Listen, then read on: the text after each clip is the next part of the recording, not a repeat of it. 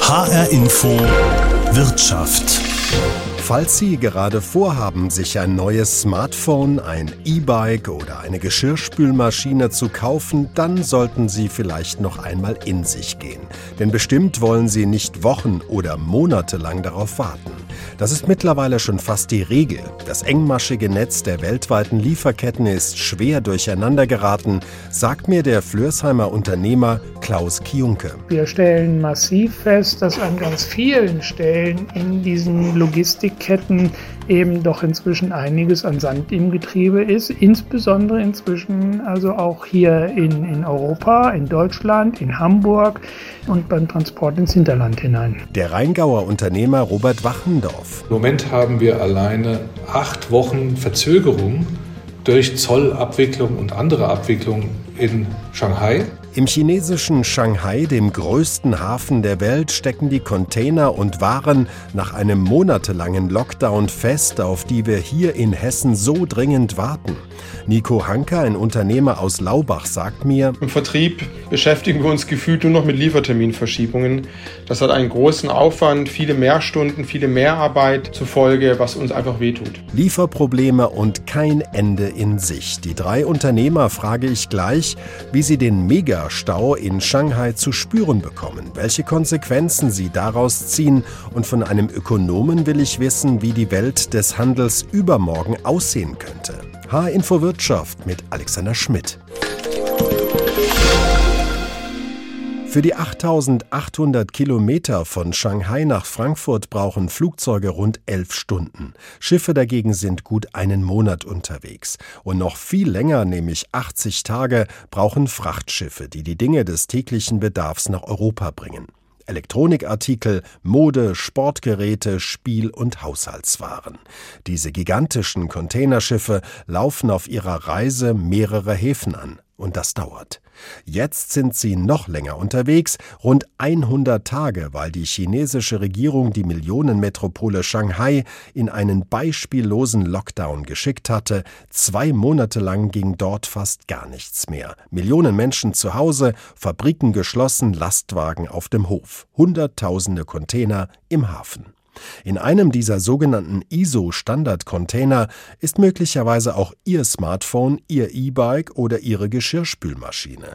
Und gerade wurden in Shanghai weitere Lockdowns bekannt gegeben. Ich habe Vincent Stamer, einen Ökonomen am Kieler Institut für Weltwirtschaft, gefragt, wie wichtig dieser Knotenpunkt Shanghai für uns hier in Deutschland ist. Sehr wichtig. Tatsächlich ist Shanghai der wichtigste chinesische Hafen auch für die deutschen Partnerhäfen. Und Sie können davon ausgehen, dass etwa jedes fünfte Gut, das Deutschland aus China importiert, einmal entweder direkt aus Shanghai exportiert wurde oder von dort aus verladen wurde. Und wenn dann 30 Prozent davon entfallen, dann sind das ähm, etwas mehr als 6 Prozent aller Importe aus, aus China. Ja, das ist ein großer Anteil.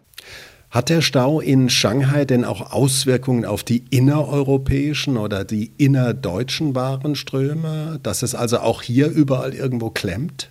Also grundsätzlich können wir sagen, dass ähm, Staus in der Welt auf Containerschiffen häufig, wenn sie dann abgebaut werden, sich an anderer Stelle wieder aufbauen. Ja, diese Containerschiffe, die sind bis zu 400 Meter lang, haben bis zu 20.000 Containern geladen, Standardcontainer wenn sich ein Stau an der einen Seite auflöst, zum Beispiel äh, vor Los Angeles, da hat sich der Stau wieder aufgelöst, dann baut er sich tatsächlich woanders häufig wieder auf, weil dann relativ viele gleichzeitig kommen.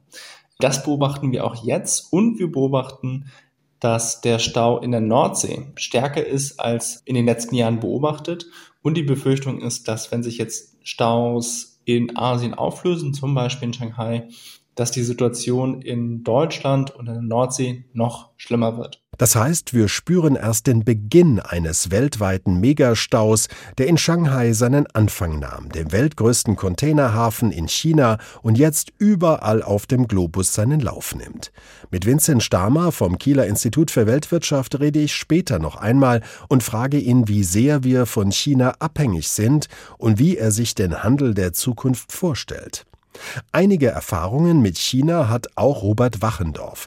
Er führt das gleichnamige Unternehmen in Geisenheim im Rheingau, das Sensoren und Messsysteme herstellt, die unter anderem in Photovoltaik- und Windanlagen oder in Industriemaschinen zum Einsatz kommen. Hat seine Firma direkt oder indirekt den Lockdown in Shanghai zu spüren bekommen? Ja, sehr direkt. Also einmal gehen wir mal in die eine Richtung, also Lieferungen nach China. Wir haben eine Vertriebsgesellschaft in Suzhou, das ist eine Stunde im Auto weg von Shanghai. Und im Moment haben wir alleine acht Wochen Verzögerung durch Zollabwicklung und andere Abwicklung in Shanghai. Hinzu kommt, da, durch den Lockdown ist natürlich alles sehr geschlossen. Das heißt, wenn der, wenn der Lkw-Fahrer die Ware nach Suzhou fährt, dann darf er nicht aussteigen. Und die, die Geräte, die wir liefern, müssen einmal die Verpackung und auch die Geräte selbst desinfiziert werden. Dann müssen Geräte, also ein Teil, eine Stichprobe an eine Behörde gegeben werden zur Freigabe und dann können wir erst versenden. Also wir haben auch selbst einen viel größeren Aufwand in der, in der Abwicklung. Steigen dadurch auch Ihre Kosten sowohl für die Kunden als auch für Sie als Unternehmer? Die Kosten steigen. Wir können nicht alles weitergeben an den Kunden, aber natürlich einen Teil versuchen wir auch weiterzugeben. Aber die Kosten steigen, weil einfach viel mehr Zeit verwendet wird, um eine solche Abwicklung äh, durchzuführen. Könnten Sie denn rein theoretisch Teile auch aus anderen Ländern beziehen oder geht das gar nicht so einfach? Also bei den Bauteilen geht es fast überhaupt nicht. Also die, die Fabriken stehen ja äh, dort und äh, natürlich sind die bemüht, äh, neue Fabriken zu bauen, aber das geht alles nicht kurzfristig. Wir haben ja auch Bauteile, die qualifiziert sind. Also wir können auch nicht einfach so zwischen dem einen oder anderen Bauteil hin und her springen. Das muss ja qualifiziert werden und geprüft werden, ob das in unserer Anwendung auch verwendet werden kann.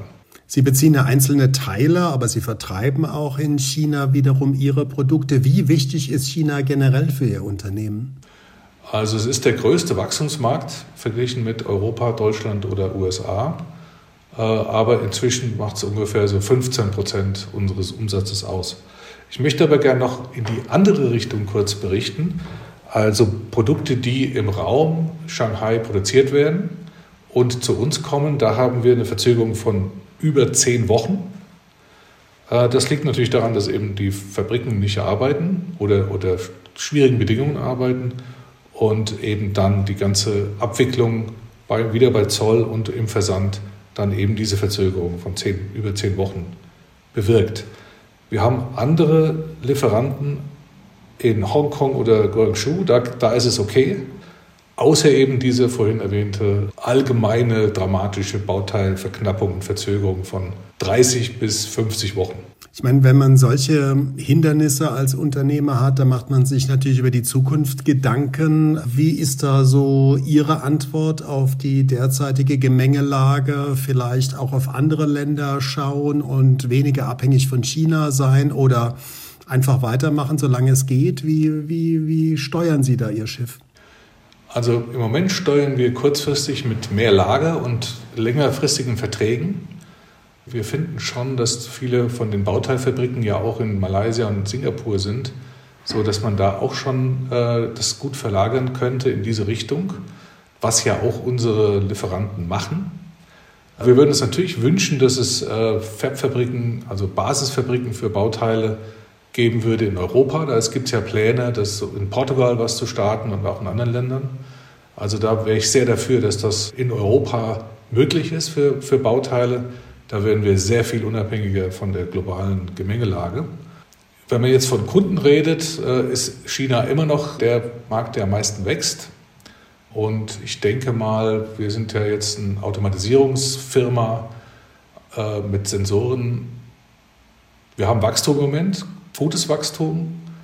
Und äh, ich denke, das wird sich zwar abschwächen, weil dann viele Leute schon aufs Lager gekauft haben oder irgendwann mal in der Lieferkette auch ein Problem bekommen. Sie müssen ja bedenken, unsere Kunden, die Maschinenbauer, haben ja immens viele andere Teile auch in ihrer Maschine. Und die Wahrscheinlichkeit, dass ein Bauteil bei einem Lieferanten für den Maschinenbauer dann auch nicht da ist, ist sehr hoch. Und dann äh, kann er die Maschine nicht bauen und dann wird er auch unser Produkt dann nicht mehr brauchen, weil er die Maschine nicht vom Hof bekommt. Das heißt, das wird abflachen. Wenn die Kette wieder da ist, dann äh, glaube ich, dass es wieder weiter wächst, denn ich denke, der Maschinenbau und die Automatisierung ist äh, ein ganz wichtiger Teil, der sich weiter ausbreitet und weiter wachsen wird. Sagt Robert Wachendorf, der in Geisenheim im Rheingau ein Automatisierungsunternehmen betreibt, das viele Bauteile aus China bezieht und dort auch seine Produkte verkauft. Er wünscht sich mehr Hightech aus Europa, um in Zukunft unabhängiger zu werden. Sie hören H-Info Wirtschaft, die Welt im Lieferstau. Wie abhängig sind wir von China? Diese Frage führt mich nach Flörsheim am Main. Dort hat Klaus Kiunke die Firma Blue Bricks aufgebaut. Sie verkauft sogenannte Noppenstein-Sets, die auch als Lego-Stein-Sets bekannt sind. Etwa Raumschiffe, Ritterburgen, Traktoren oder Dinosaurier, quasi alles, was das erwachsene Spielkind möchte, aus kleinen, bunten Plastiknoppensteinen. Ich wollte von Klaus Kiunke wissen, ob er den ausschließlich in Asien oder genauer in China produziert produzieren lässt. Wir lassen ausschließlich in China produzieren. Wir vertreiben auch Produkte von einem Hersteller aus Polen. Äh, unsere eigenen Produkte kommen ausschließlich aus China.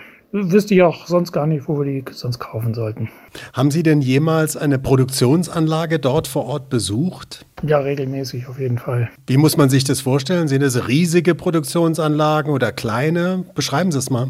Das sind in der Regel im, im Erdgeschoss äh, lange Reihen mit Kunststoffspritzmaschinen. Äh, da stehen dann so 40, 50, 80, 100 äh, von diesen Kunststoffspritzmaschinen, jede einzelne so groß wie ein Pkw, wo also die Steine als solche produziert werden aus Kunststoffgranulat und praktisch die fertigen Steine unten rausfallen.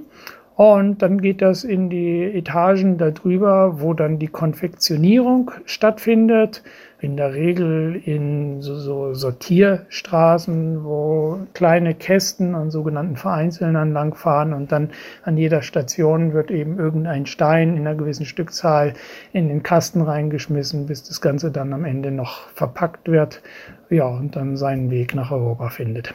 Sind Sie denn vom Lockdown in Shanghai direkt oder indirekt betroffen? Äh, Shanghai jetzt eher indirekt. Die Produktion der Noppensteine, das ist so zwei, zwei, drei Zugstunden von Shenzhen, Hongkong entfernt, so die Gegend. Das heißt also, der Hafen, über den wir hauptsächlich verschiffen, ist der Hafen Yantian. Da hatten wir vor boah, etwa zwei Monate her, hatten wir da immer mal den einen oder anderen ja, Lockdown oder zumindest eingeschränkte äh, Tätigkeiten dort im Hafen und hat es zu entsprechenden Staus äh, geführt. Jetzt mit Shanghai sind wir nicht direkt betroffen, weil wir nicht über Shanghai verschiffen, aber indirekt natürlich auch. Denn wenn das Schiff im Stau steht vorm Hafen in Shanghai, dann äh, kommt das halt auch nicht pünktlich nach Yantian. Man darf sich diese Schiffe ja nicht äh, so vorstellen, dass die nur einen Pendelverkehr jetzt machen zwischen Shanghai und Hamburg zum Beispiel, sondern in aller Regel haben die Routen, wo die mehrere Häfen abfahren, erstmal in China praktisch einsammeln und dann nach Europa fahren und auch hier in Europa dann nicht nur ein, sondern auch zwei oder drei Häfen anfahren. Und wenn dann an einem dieser Häfen Stau ist, ja, dann äh, dauert es halt in Yantian auch ein bisschen länger, bis das Schiff dann da ist. Und wir stellen massiv fest, dass an ganz vielen Stellen in diesen Logistikketten eben doch inzwischen einiges an Sand im Getriebe ist, insbesondere inzwischen also auch hier in, in Europa, in Deutschland, in Hamburg und beim Transport ins Hinterland hinein. Was bedeutet das jetzt für Sie und Ihre Kunden? Längere Lieferzeiten, steigende Kosten oder wie muss man sich das vorstellen? Ja, definitiv, sowohl als auch. Äh, wir haben heute Containerpreise nach wie vor, die liegen beim fünf, sechsfachen, wenn nicht mehr, im Vergleich zu den Containerpreisen, die wir vor zwei Jahren hatten. Das ist also schon ist extrem, wobei wir inzwischen äh, in der glücklichen Situation sind, dass wir wenigstens wieder Container bekommen. Es ist also auch äh, ja vom halben Jahr durchaus noch so gewesen, dass sie schlicht und einfach gar keine Container gekriegt haben, nicht für alles Geld der Welt. Dann hatten sie Ware dort stehen und ihr Lager war voll und sie wussten schon nicht mehr, wohin damit. Äh, und sie haben einfach keinen leeren Container bekommen, wo sie die Sachen hätten einpacken können, um zu verschiffen. Also ja, höhere Transportkosten. Und die Laufzeiten äh, eines Containers oder überhaupt die Gesamtlaufzeit von Tür zu Tür, also vom Fabriktor in China bis äh, zu dem Tor unseres Lagers hier in Pörsheim bei Frankfurt. Denn die ist halt auch A, deutlich nach oben gegangen. Wir haben sonst immer Pi mal Daumen, also mit fünf Wochen oder sowas gerechnet. Inzwischen rechnen wir eher mit acht oder zehn Wochen.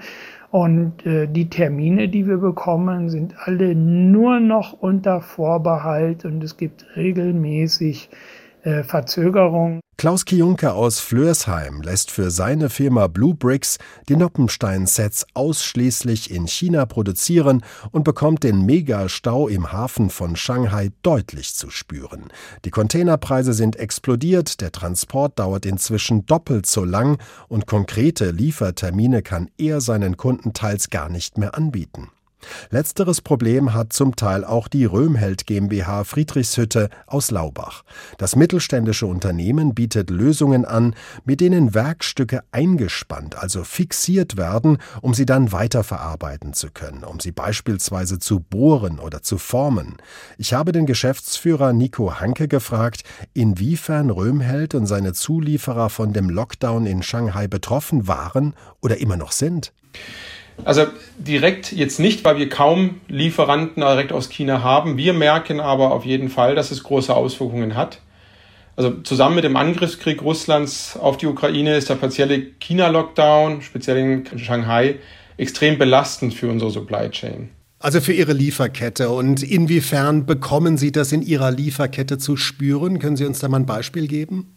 Also durch die massiven Lieferengpässe, also von unseren Zulieferern, können wir die gewohnten Lieferzeiten bei weitem nicht mehr einhalten für unsere Kunden. Auch sehen wir massive Preissteigerungen auf der Zuliefererseite. Das hat im Grunde drei Auswirkungen für unser Unternehmen. Zu einem mal klar, die Kundenzufriedenheit nimmt ab. Für unsere Kunden, bei unseren Kunden. Zum Glück sitzen wir hier in dem gleichen Boot wie der Wettbewerb, zumindest in Europa.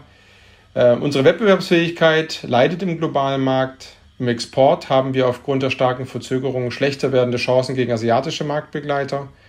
Und denke ich, was langfristig für viele Unternehmen ein Problem geben kann, wegen dieser langen Lieferzeiten und der immer wieder verschiedenen Termine und für sich verschiebenden Termine, belastet die Situation auch das Ergebnis, insbesondere den Cashflow der Unternehmen. Das heißt, es kommt weniger Geld in die Kasse. Sie müssen zum Teil ihre ähm, Kundenbeziehungen immer wieder vertrösten, so nach dem Motto, kommt bald. Für immer mehr Unternehmen sind ja diese sogenannten Lieferketten und die ständigen Verzögerungen, die Sie jetzt auch beschrieben haben, ja ein echtes Problem geworden. Ist es auch für Sie mittlerweile ein Problem, wo Sie mehr und mehr Zeit investieren müssen? Also wir investieren sehr viel Zeit in vielen Abteilungen aufgrund dieser Situation. Im Einkauf natürlich insbesondere, wo wir versuchen müssen, uns breiter aufzustellen. Aber im Vertrieb beschäftigen wir uns gefühlt nur noch mit Lieferterminverschiebungen. Das hat einen großen Aufwand, viele Mehrstunden, viele Mehrarbeit zur Folge, was uns einfach wehtut. Welche Bedeutung hat China für Ihr Unternehmen? Aus der Vertriebssicht gesehen ein vom Ist-Zustand her ein eher kleineres. Also wir machen in China ungefähr 5% unseres Umsatzes, Tendenz allerdings steigend. Wir sind hier also eher noch in einer Business Development Phase drin. Aber natürlich indirekt ist, hat China eine große Bedeutung. Vieler Export läuft indirekt nach China.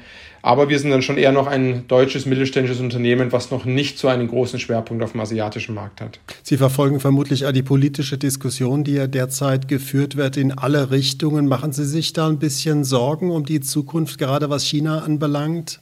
Ja, ich mache mir Sorgen, weil in den letzten Monaten ein kaum dagewesenes Risikoumfeld für unser Unternehmen zu sehen ist. Wir haben das Corona generell, wir haben Lockdown in China gehabt, in Shanghai, auch wenn die jetzt lockern, aber die Zukunft ist ungewiss wenn die chinesische Politik weiter so verfährt mit Corona, ist ein weiterer Lockdown ja nur eine Frage der Zeit aus meiner Sicht. Ja, dann haben wir auch noch die politischen Spannungen in Asien, möchte ich jetzt nicht gar nicht weiter darauf eingehen, aber das alles bereitet uns schon große Sorgen, vor allem was den Absatzmarkt angeht, aber natürlich auch was die Zulieferketten angeht. Das alles bereitet uns große Sorgen, sagt Nico Hanke, der Geschäftsführer der Röhmheld GmbH Friedrichshütte. Termine verschieben, Zulieferer unter Druck, steigende Preise. Damit kommen die weltweiten Lieferprobleme und die politischen Unsicherheiten inzwischen voll bei uns an. Drei Unternehmen aus Hessen, drei Beispiele, die mir gezeigt haben, wie klein doch diese globalisierte Welt sein kann, in der irgendwie alle und alles eng miteinander verbunden ist. H-Info Wirtschaft, die Welt im Lieferstau, wie abhängig sind wir von China? Ist unser Thema. Und bei dieser Frage will ich noch einmal genauer auf den Handelspartner China schauen und auf die Forderung, Deutschland und Europa müssten unabhängiger werden.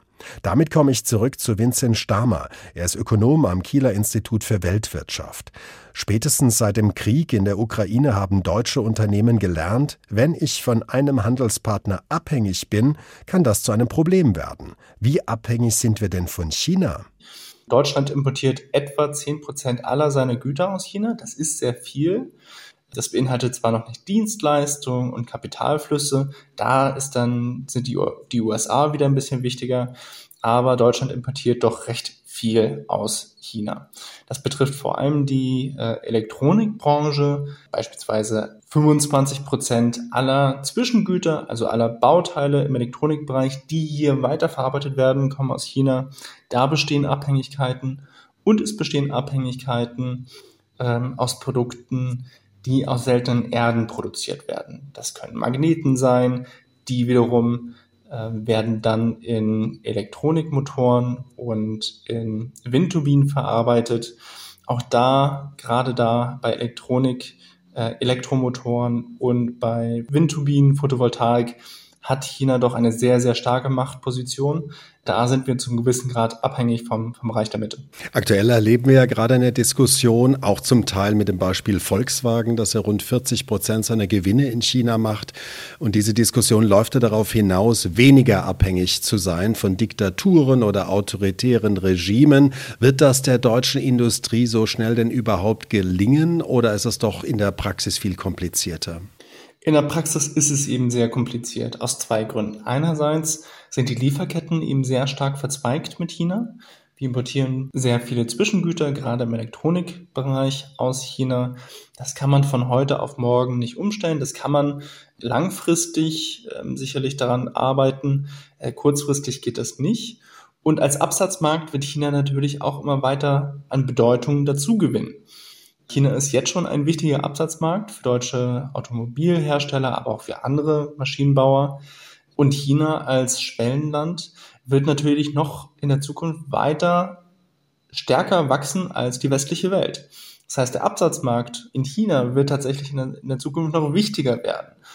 Und wenn deutsche Konzerne weiter Weltmarkt führen bleiben möchten, dann sind sie zu einem gewissen Grad darauf angewiesen, auch an dem chinesischen Markt zu partizipieren.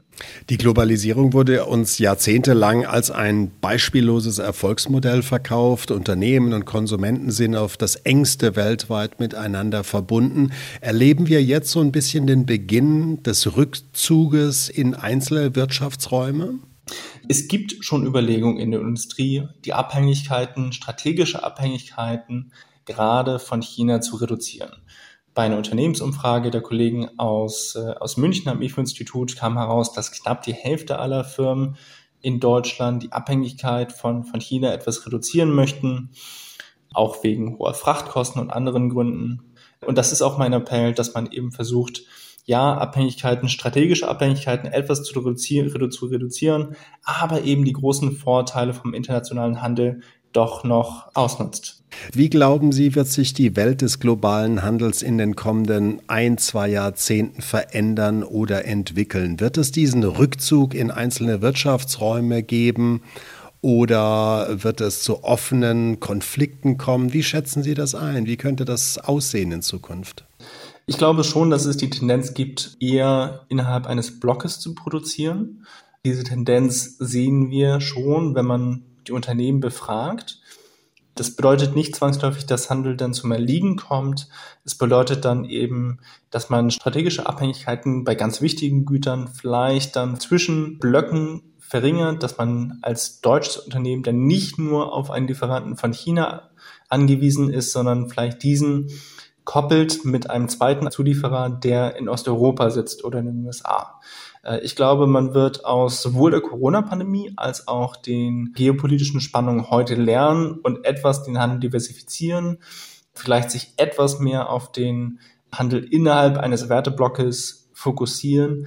Ganz wird der globale Handel aber dadurch, glaube ich, nicht zusammenbrechen. Es wird, glaube ich, in den nächsten Jahrzehnten eher so graduelle Anpassung geben. Der Ökonom Vincent Stamer vom Kieler Institut für Weltwirtschaft sagt, das werde dauern, unabhängiger von China zu werden. Für die Zukunft erwartet er, dass sich Werteblöcke bilden, wie zum Beispiel die USA, Europa und einige asiatische Länder, die auf Demokratie und Freiheit setzen. Ihnen stünden autoritäre bzw. diktatorische Regime gegenüber, wie China oder Russland.